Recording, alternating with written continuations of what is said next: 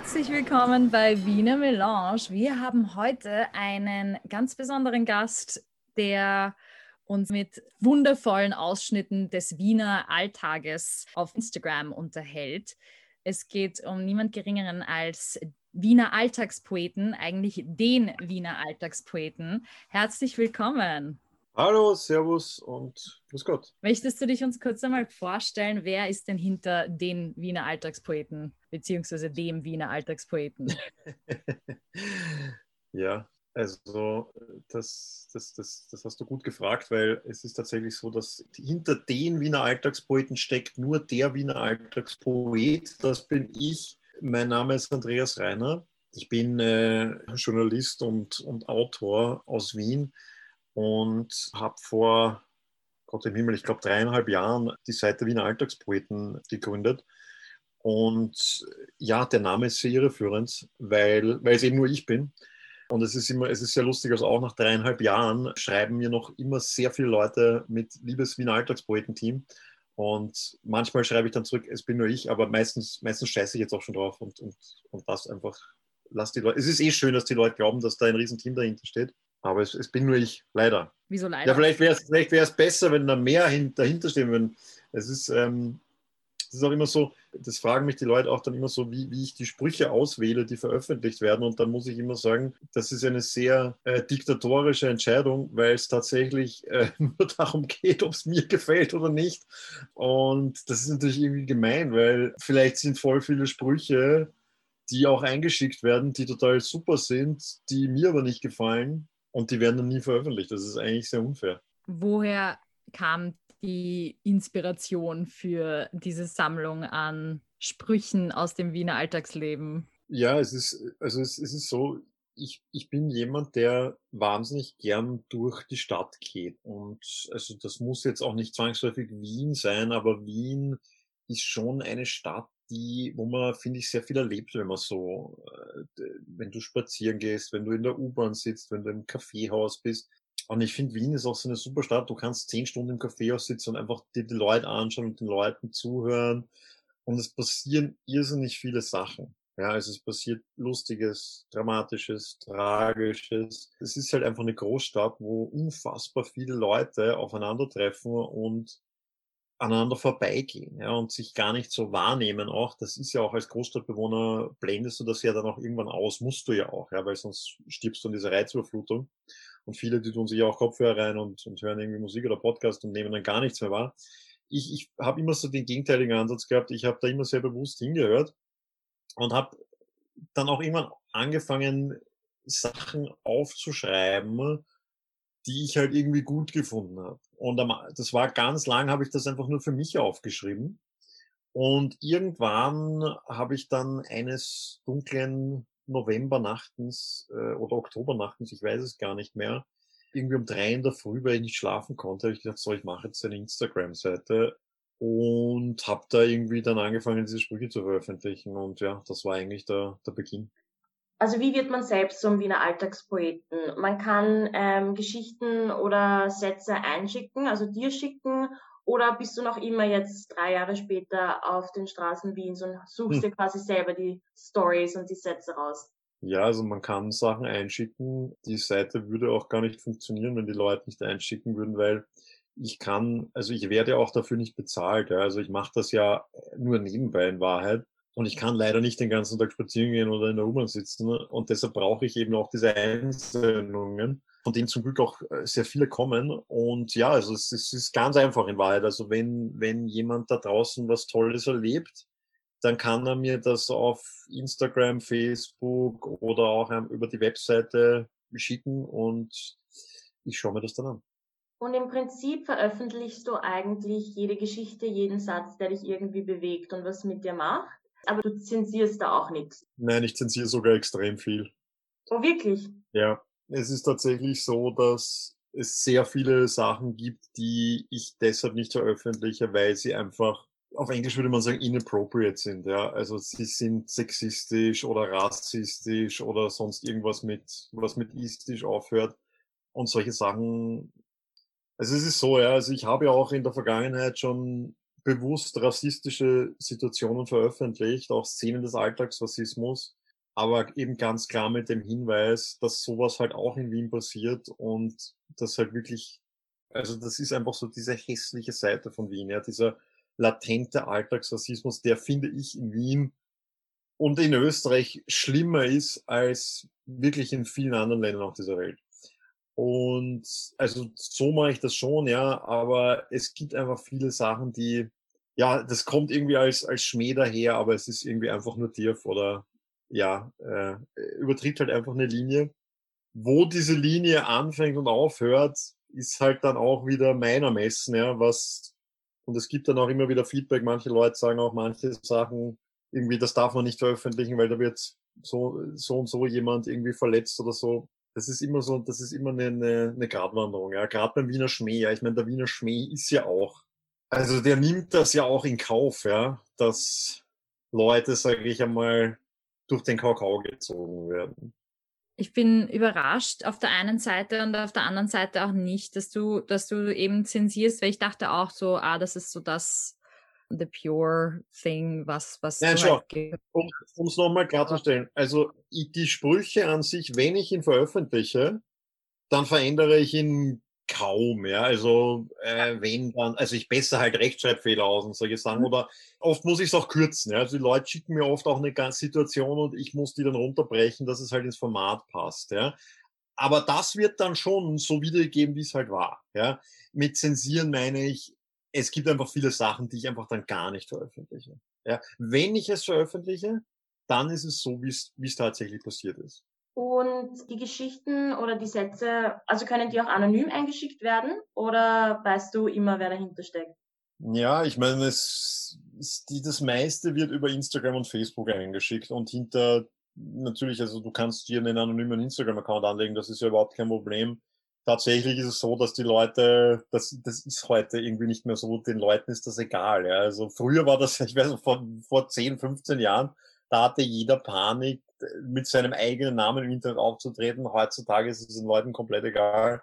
Ich respektiere da natürlich jede, jeden Wunsch. Also die meisten Leute wollen ja getaggt werden. Also es ist ja so, wenn jemand etwas einschickt und ich das veröffentliche auf Instagram, dann tagge ich diese Person. Und die meisten Leute freuen sich ja total drüber.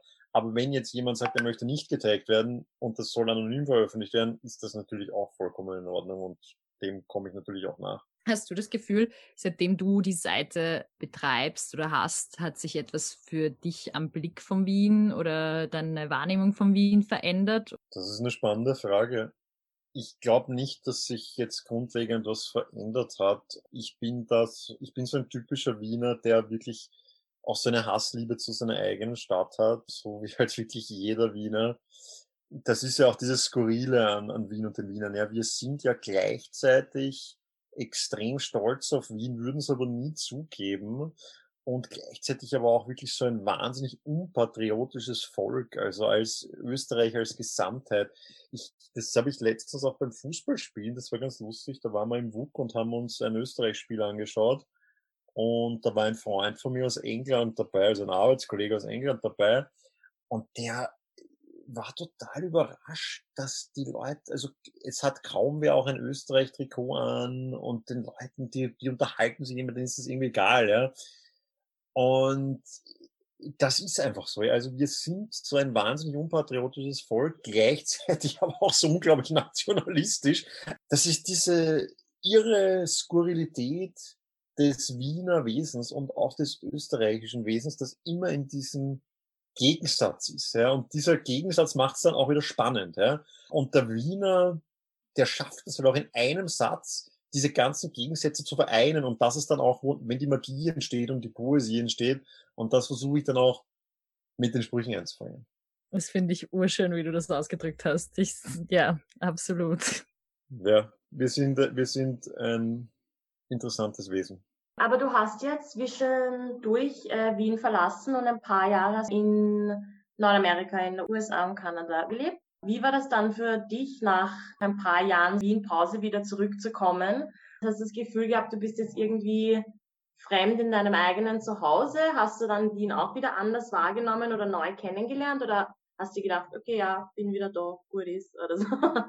Ja, tatsächlich war es so, also man redet ja, es gibt ja den Begriff des Kulturschocks, wenn du ins Ausland gehst. Also das ist ja die meisten Leute, die für ein Jahr oder ein halbes Jahr, jetzt weiß ich, zum Studieren oder was auch immer, oder arbeiten ins Ausland gehen, die haben ja am Anfang diesen Kulturschock. Und bei mir war es umgekehrt. Ich hatte den Kulturschock, wie ich wieder zurück nach Wien gekommen bin. Ich muss dazu sagen, also Amerika und Wien, das sind wirklich zwei verschiedene Planeten, obwohl man es gar nicht so auf den ersten Blick, wird man das gar nicht so erkennen, ja. Also, es ist irgendwie, es ist jetzt nicht so, wenn du nach Asien fährst, ist es irgendwie offensichtlicher eine andere Welt oder Afrika, ja. Das ist irgendwie ganz klar, okay, das ist jetzt komplett anders. Bei Amerika denkst du, naja, okay, irgendwie, das sind schon viele Parallelen, aber äh, also es ist doch so von der Grundmentalität her, ist es einfach so anders, ja, weil allein dieser amerikanische Optimismus, ja, also die Amerikaner gehen ja an das gesamte Leben mit einer Einstellung ran, mit ja, das wird funktionieren. Und der Wiener sagt ja, es ist alles Arsch. Ja? Und die Freundlichkeit im, in der Alltagskommunikation. Die Amerikaner sind ja so wahnsinnig freundlich. Ja? Und, und du redest mit fremden Leuten im Supermarkt und wenn du in eine Bar gehst, du lernst neue Leute kennen, überhaupt kein Problem. In Wien ist das, also das, das, wenn ich im Supermarkt jetzt einen fremden Menschen irgendwie anspreche, der glaubt ja, ich will ihn umbringen. Und also das ist schon du musst dich dann schon wieder zurückwöhnen. Andererseits ist es natürlich auch so, dass ich viele Sachen auch in Wien auch sehr vermisst habe. Ja? Ist, ist ein Klischee, aber was mir unglaublich abgegangen ist, sind die Kaffeehäuser. Ich meine, die Kaffeehäuser sind auch das, was ich in Wien wirklich am meisten mag. Sowas gibt's in Amerika nicht. Ja, ich meine, da gehst du halt zum Starbucks und das ist alles irgendwie total hektisch und anonym und du haust dir halt deinen halben Liter Grauselkaffee eine und dann gehst du weiter. Aber das ist halt, die Wiener zelebrieren das halt so schön, ja, mit der Melange und dann kriegst du da dieses schöne Tablett mit dem Glas Wein. Das ist ja jedes Mal ein Kunstwerk, ja. Und dann sitzt du fünf Stunden im Café aus und, und, und keinen interessiert der Ober lässt dich in Ruhe. Also es ist so, man kann auch, ich kann jetzt auch gar nicht sagen, es ist da besser oder dort besser. Ähm, da bin ich wieder Wiener. Wenn ich in Wien bin, vermisse ich Amerika total. Und wenn ich in Amerika bin, vermisse ich Wien total. Also ich bin da immer so ein bisschen zerrissen. Gibt es irgendeine Geschichte, die dich oder irgendein Erlebnis in Wien, das so deine Go-To-Geschichte ist, weil es einfach so eine crazy Nacht in Wien oder so eine crazy Erfahrung, die du gemacht hast, du dir auch denkst, so, ja, das ist klar, das sowas kann ich nur in Wien erlebt haben?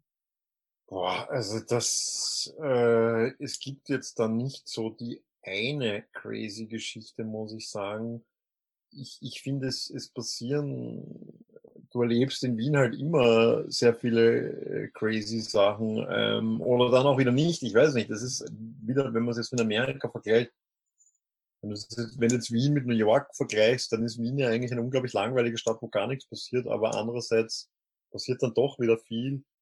Für mich ist Wien irgendwie so dann am schönsten, wenn du halt so ein, weiß nicht, du, du sitzt so eine Nacht irgendwie im Beisel und, und versaufst dich halt da irgendwie und dann weil du nicht trinkst halt deine Biere und irgendwann schaust auf die Uhr oder schaust zum Fenster raus und merkst, hoppla, die Sonne ist schon aufgegangen und du hast jetzt irgendwie die ganze Nacht halt ein bisschen geplaudert mit den Leuten.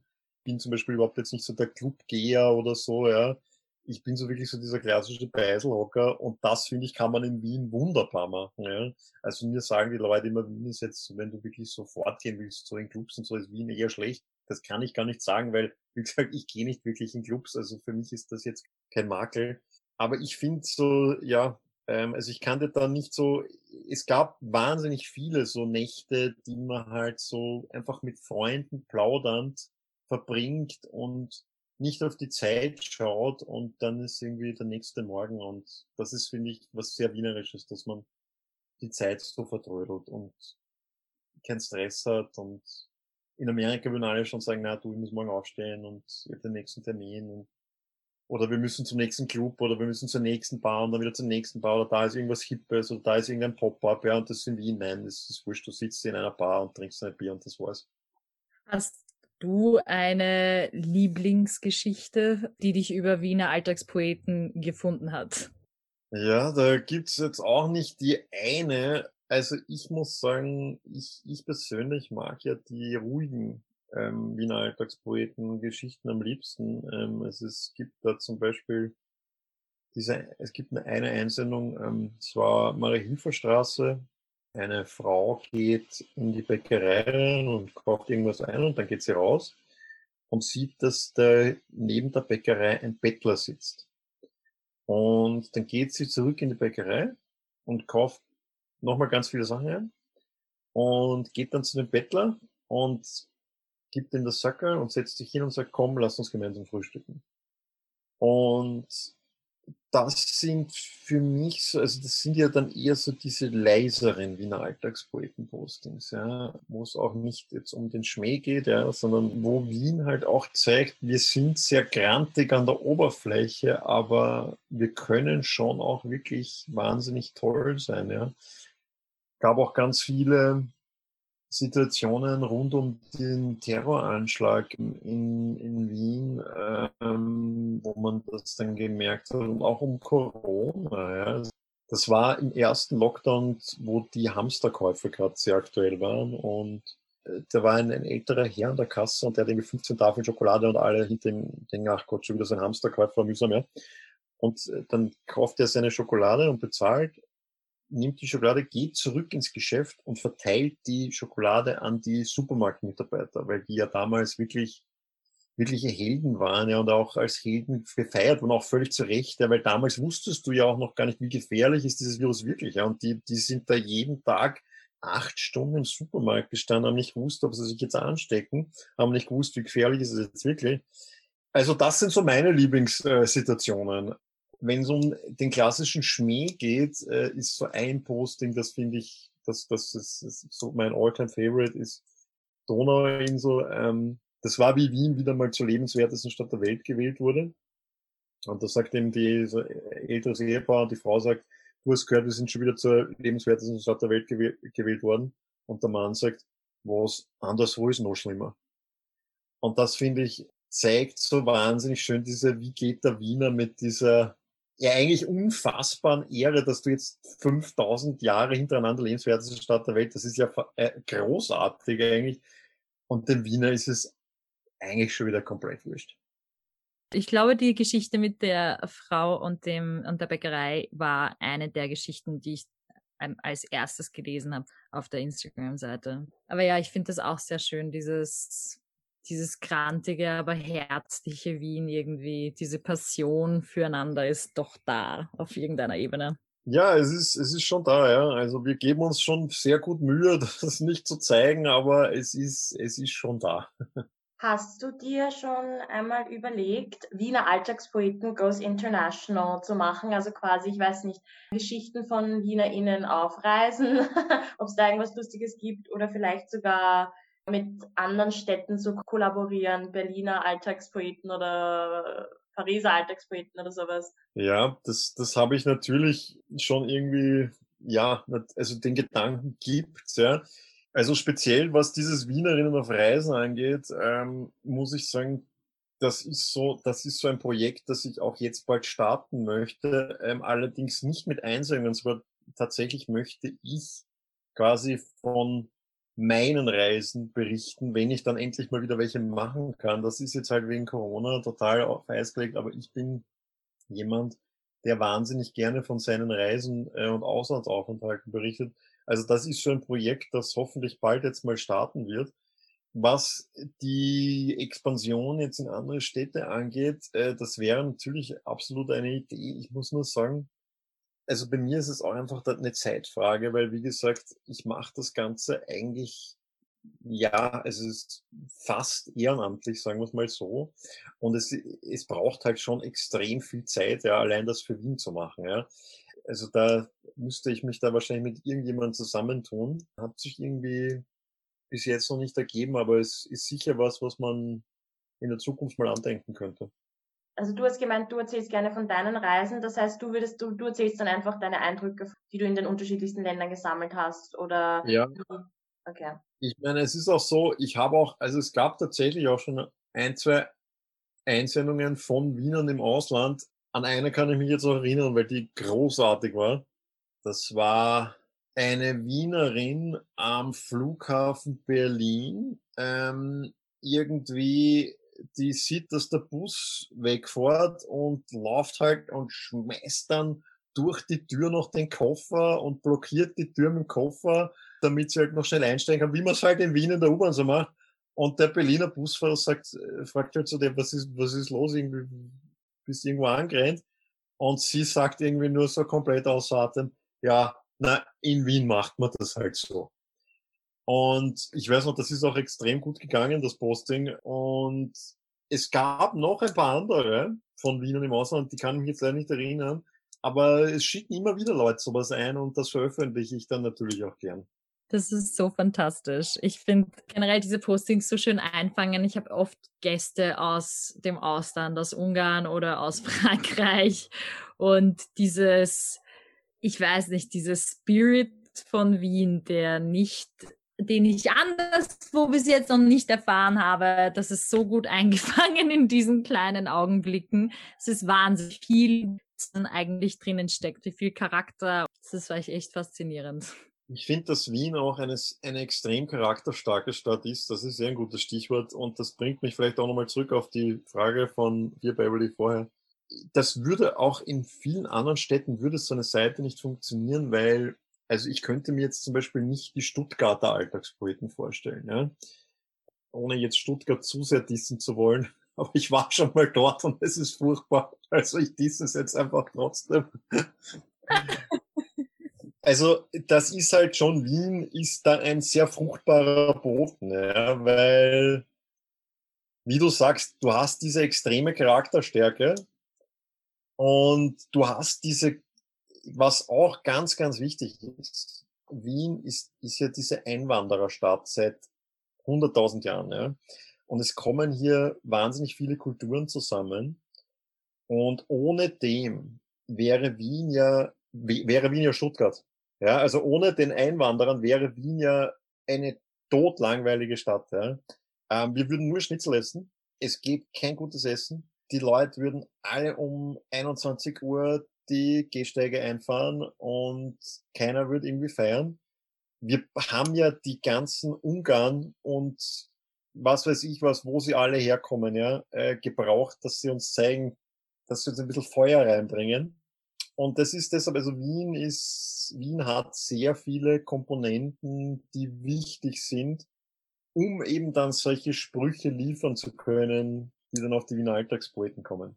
Ich stimme dir da vollkommen zu, weil ich habe mir gerade gedacht, so Pariser Alltagspoeten könnte funktionieren, aber bei einigen anderen Städten denke ich mir so, äh, ich glaube, Paris ja. ist generell so eine Stadt, also Paris ist für mich sowieso eine der am Wien ähnlichsten Städte. Da sind die Leute auch extrem unfreundlich.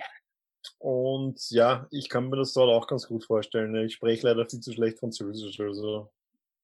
Da könnten wir zusammentun. Ich habe mal in Paris gewohnt und äh, ja, es ist wirklich so, dass es, es hat für mich am meisten was von Wien, von allen ja. Städten, die ich kenne.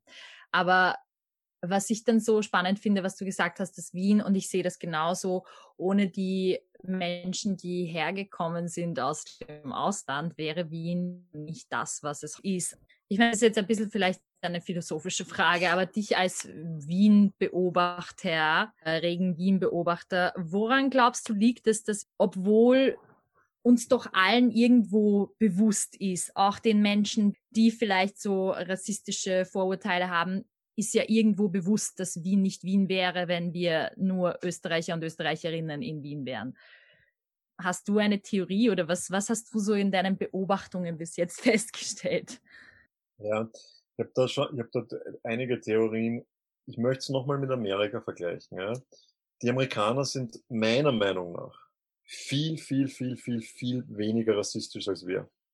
Obwohl du diese ganze Black Lives Matters und so weiter. Und also die haben natürlich auch ein Riesenthema damit. Ja? Aber ich finde, so dieser Alltagsrassismus, den haben die Amerikaner nicht so. Und ich glaube, das ist deshalb, weil Amerika ist halt eine Nation, die wurde gegründet von Einwanderern, die aus ganz vielen verschiedenen Ländern gekommen sind. Die haben schon angefangen mit ganz vielen Nationen. Wir Österreicher, wir waren halt jahrelang nur Österreicher und dann sind halt die anderen dazugekommen und wir wollten nicht mit denen reden, ja. Die ganzen türkischen Gastarbeiter und die Kroaten und die Serben, die waren halt alle da und die Ungarn, die sind halt da, damit sie was hackeln, ja. Die sollen die Drecksarbeit machen, ja, damit wir das nicht machen müssen, ja. aber wir haben auch gar kein Interesse gehabt, uns mit denen abzugeben. Ja. Also wir haben gedacht, okay, die sollen ihre Arbeit machen und dann sollen sie wieder nach Hause gehen. Ja. Ich finde, das ist leider halt heute, es wird besser. Mit jeder neuen Generation, finde ich, wird die Durchmischung besser. Aber ich finde, wir bleiben halt trotzdem immer so untereinander. Ja. Also die Wiener mit den Wienern, die Türken mit den Türken, die Serben mit den Serben, die Kärntner mit den Kärntnern. Ja, es ist ja, es ist ja nicht einmal, also es reden ja nicht einmal die Bundesländer untereinander teilweise. Ja.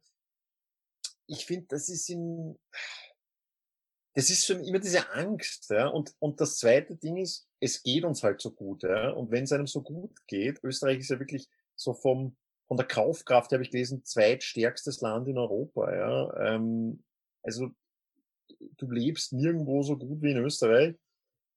Und natürlich hast du dann immer eine Angst, dass es schlechter werden könnte. Das ist ja auch, das, wenn du diese ganze Umfrage anschaust, die, der, Wiener glaubt immer, es wird alles schlechter werden. Und er sagt auch, es wird immer alles schlechter. Früher war alles besser, ja.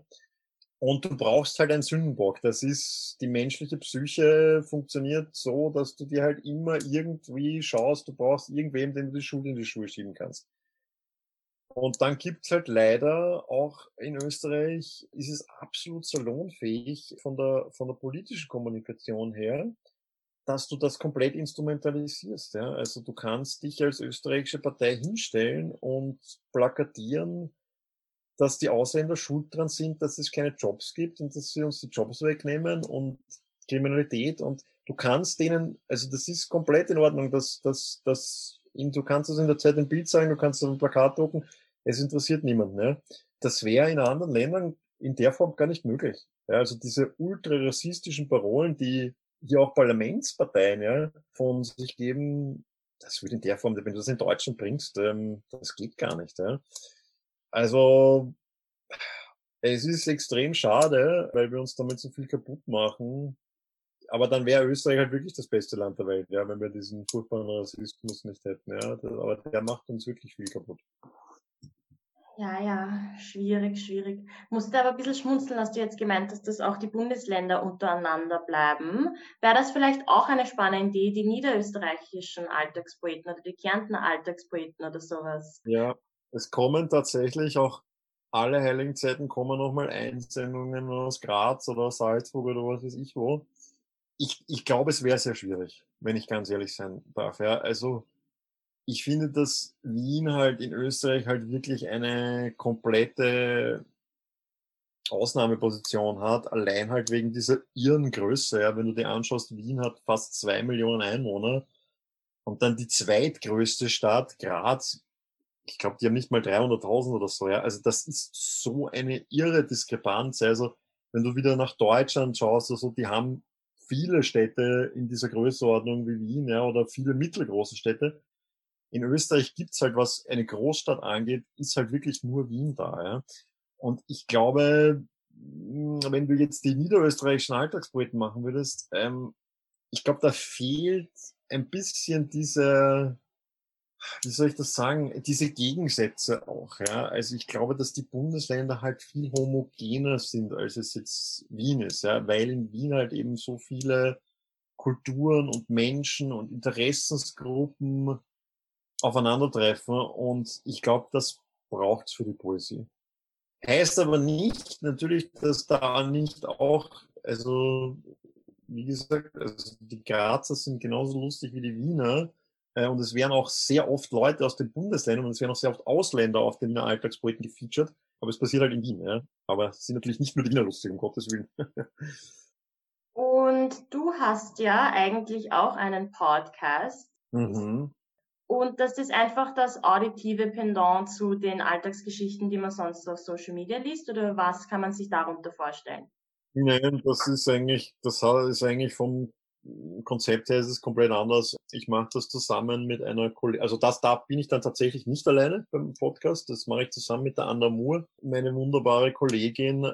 So, wir laden uns jedes Mal einen Gast ein, und sprechen dann diese Person. Das sind meistens Leute, die halt irgendwie, meistens reden wir über irgendwas, was Wien relevant ist. Es muss aber nicht sein. Letzt, bei der letzten Folge hatten wir zum Beispiel den El Hotzo zu Gast, den man vielleicht kennt. Ähm, das ist ein Social Media Star aus, aus Deutschland. Ja, und mit dem reden wir dann einmal. Das, das ist so ein klassischer Gesprächspodcast, wo man, wo man sich wen einlädt und dann drüber plaudert. Ähm, das hat mit den, mit den Wiener Alltagspoetensprüchen wenig zu tun, außer dass ich dann auch immer so ein Zitat aus dem Podcast nehme und es dann als Spruch auch den Alltagspoeten veröffentliche.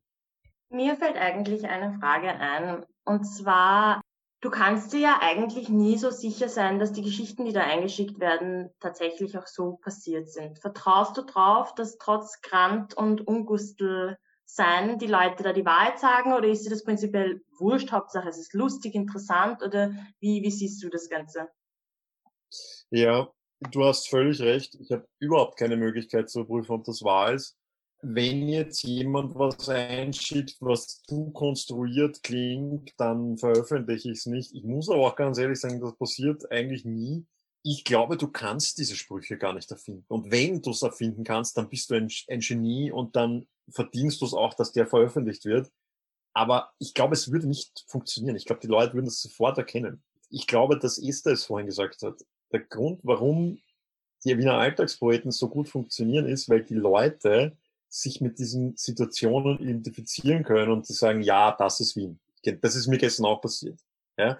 Und wenn jetzt jemand oder auch ich anfangen würde, solche Sachen zu erfinden, das geht nicht. Ja, das geht nicht. Aber ich meine schon nach in dreieinhalb Jahren Wiener Alltagspoeten, wahrscheinlich habe ich schon mal einen Spruch veröffentlicht, der, den jemand erfunden hat. Für mich ist das kein Problem, weil wie gesagt, dann war er so gut, dass ich sage, gut gemacht. Und das ist auch ein bisschen ein Grund, warum die Seite Wiener Alltagspoeten heißt. Ja. Poesie hat ja keinen Wahrheitsanspruch und ist ja gerade deshalb so schön. Ich heiße ja nicht Wiener Alltagsjournalist. Ja, also ähm, ich bin ja von meinem Brotberuf bin ich ja Journalist und wenn ich Journalist bin, dann bin ich natürlich der Wahrheit verpflichtet.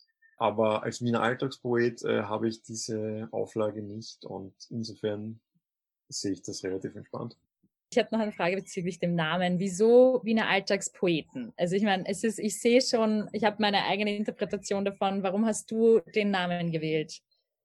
Ja, weißt du, das ist ganz lustig, weil wenn du so eine Instagram-Seite gründest, dann rechnest du ja nicht, dass das so groß wird. Ja, also äh, wenn man, wenn ich gewusst hätte, dass ich dass das mal so eine große Zeit wird, hätte ich vielleicht auch länger drüber nachgedacht, ja. Wobei ich auch sagen muss, ich bin mit dem Namen auch nicht unglücklich, ja. Ich finde eigentlich, also eigentlich wäre mir auch gar kein besserer Name jetzt bisher eingefallen, ja. Nein, ich finde ähm, es war Aber ich, weißt du, das ist halt einfach so, ist mir halt eingefallen, ich habe es halt mal gemacht, ja. Das Hauptproblem mit dem Namen ist dieses Missverständnis, dass die Leute glauben, dass ich es auf mein Team beziehe. Warum Wiener Alltagspoeten? Weil ich meine alle Wiener da draußen. Ja, also ich meine die Alltagspoeten da draußen. Ja, also ich meine jetzt nicht mich und mein Team, ja, aber das missverstehen natürlich viele Leute. Ähm, ja, also es ist jetzt einfach, der Name ist da, ja, den kann man jetzt auch nicht mehr ändern mit 130.000 Followern. Ich bin auch nicht unglücklich damit. Es ist, wie es ist.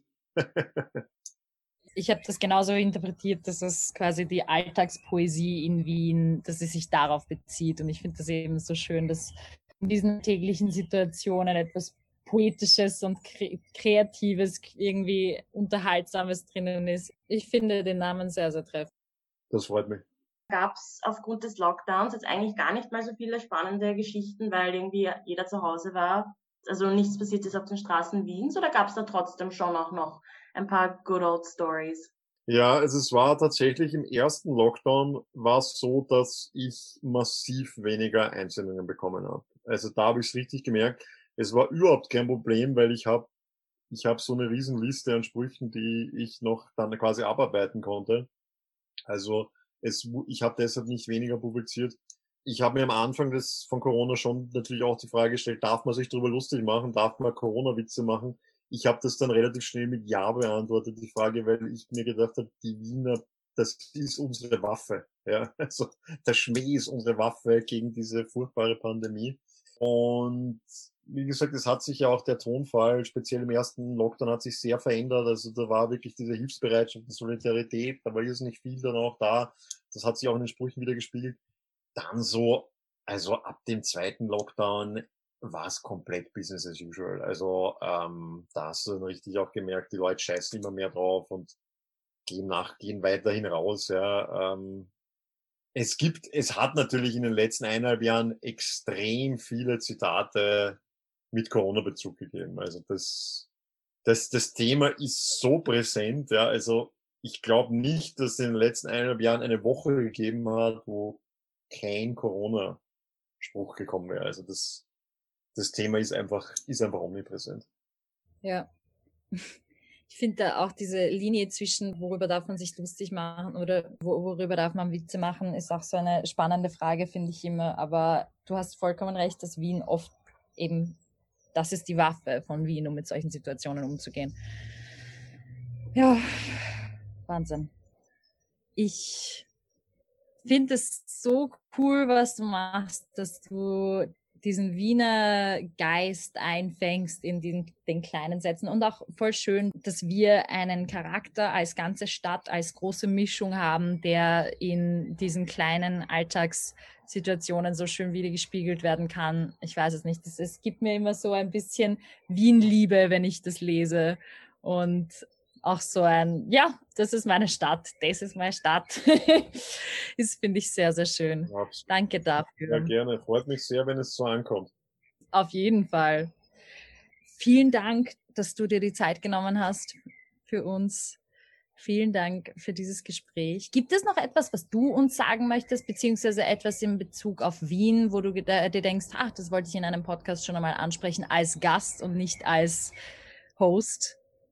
Äh, pff, ich muss sagen, dadurch, dass es jetzt schon 50 Grad in meiner Wohnung hat, äh, fällt mir ja. jetzt auch nicht mehr viel Smartes ein.